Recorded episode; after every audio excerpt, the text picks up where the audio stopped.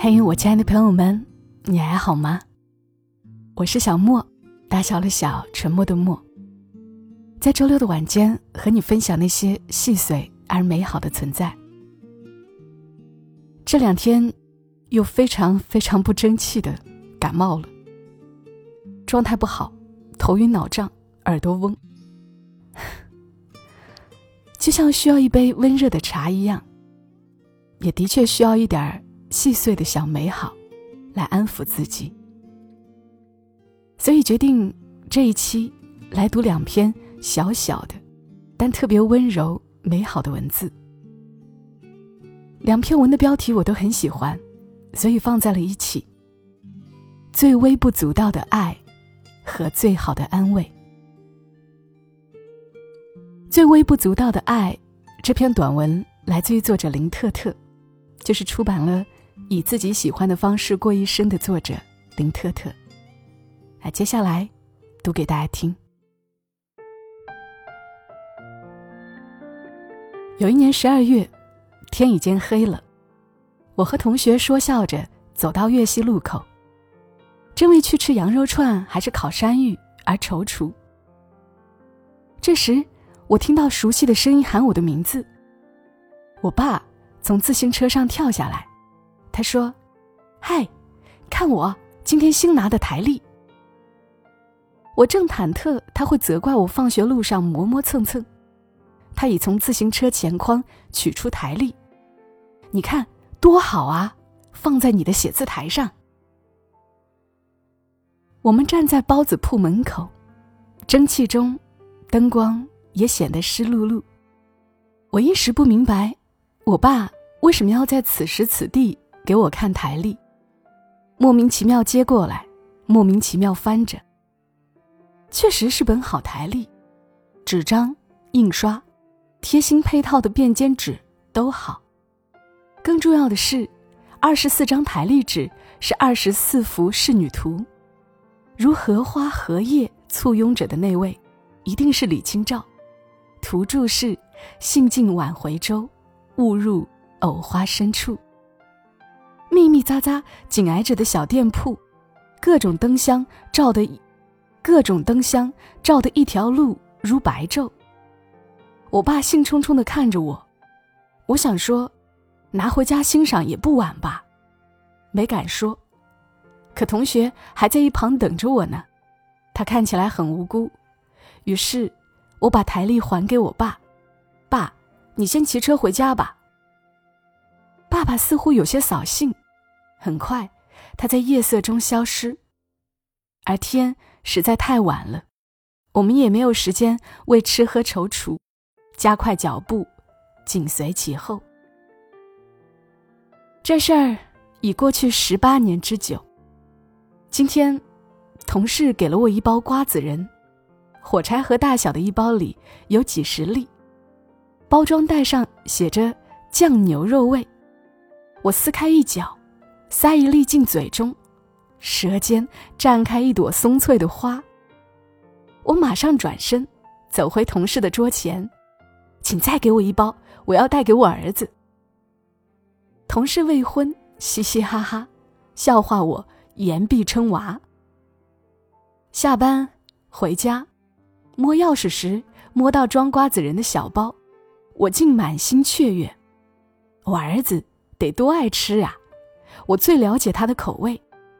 第一次加辅食，尝到蛋黄的味道，他眼睛直了。话外音是：世上还有这么好吃的东西。第一次吃冰激凌，他先是吓一跳，而后咂巴嘴，伸手又要。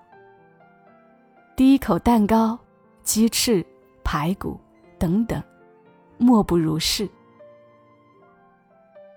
比如今晚。我塞一粒裹着金粉的瓜子仁儿送进他的小嘴巴里，他一定会拍着巴掌喊：“哇！”六层楼梯，一百二十阶。他的趣怪模样，真真照片在我脑海中自动播放，想得我咪咪笑。想起有一年，我爸从背后叫住我，给我看一本好台历。就是这样的傍晚。就是这样的兴冲冲，就是这样的急不可耐。希望你喜欢，喜欢我今天发现的新鲜物，也许小，也许微不足道，我认为好，就千方百计想带给你看。我忽然明白了，真想穿越回屋檐低垂、飘着烤鸭香、眼前一片包子蒸汽的小街，给我爸一个惊喜的哇！一如现在，我幻想推开家门，扑过来的娃也会以此相报。读这篇微不足道的爱时，想起王小波那一句：“你既可以爱，又可以被爱。”这是世界上最美好的事情。所以，哪怕刚的这篇文里讲述的是如此微小的瞬间，都能让人觉得又幸福又美好。而接下来我们读第二篇小文，其实是一个很小的片段。作者何菜头，最好的安慰。很多年前，有一位女孩子。刚刚失去了自己的至亲。那是个冬天的夜晚，家里进进出出都是帮着办丧事的人。他独自跑到后院，坐在一条长凳上，看着院子里光秃秃的柿子树发呆。这时，一位平常和他很少说话的男同学走了进来，和他并排坐在长凳上。他以为。这个男同学要说那些安慰的话语，他们已经多到让他感到厌倦，所以他没有开口。那个男同学同样沉默不语。两个人就在冰冷的冬夜里并排坐了很久，最后还是那位男同学打破了沉默。他指着面前的柿子树说。这柿子甜吗？这个女孩子，她不知道为什么，就顺着这个话题开了口。于是两个人讨论了半个小时的柿子，一直讨论到明年春天是否应该修枝嫁接一类的事情。然后那个男同学起身道别，自始至终没有说一句悼念和安慰的话。二十多年后，每当他回忆起那一幕，都觉得那是他有生以来得到的最温暖的安慰。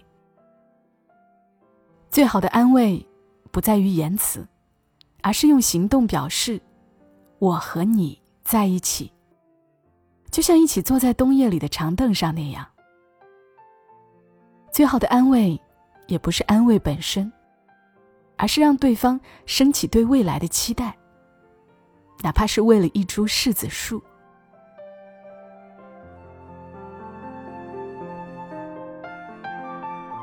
好了，这两篇小文章就分享完了，不知道带给你的是怎样的感受。林婉瑜有一首诗是说：“总有这样的日子，一觉醒来，感觉乌云层层逼近。这样的日子，必须想想快乐的事儿。”想一想你，想一想你吧，你就是那件快乐的事儿。我真希望正在听节目的你们，心里有想起来就觉得挺快乐的人合适。我是小莫，谢谢你听到我，祝你今晚好梦。小莫在深圳，和你说晚安。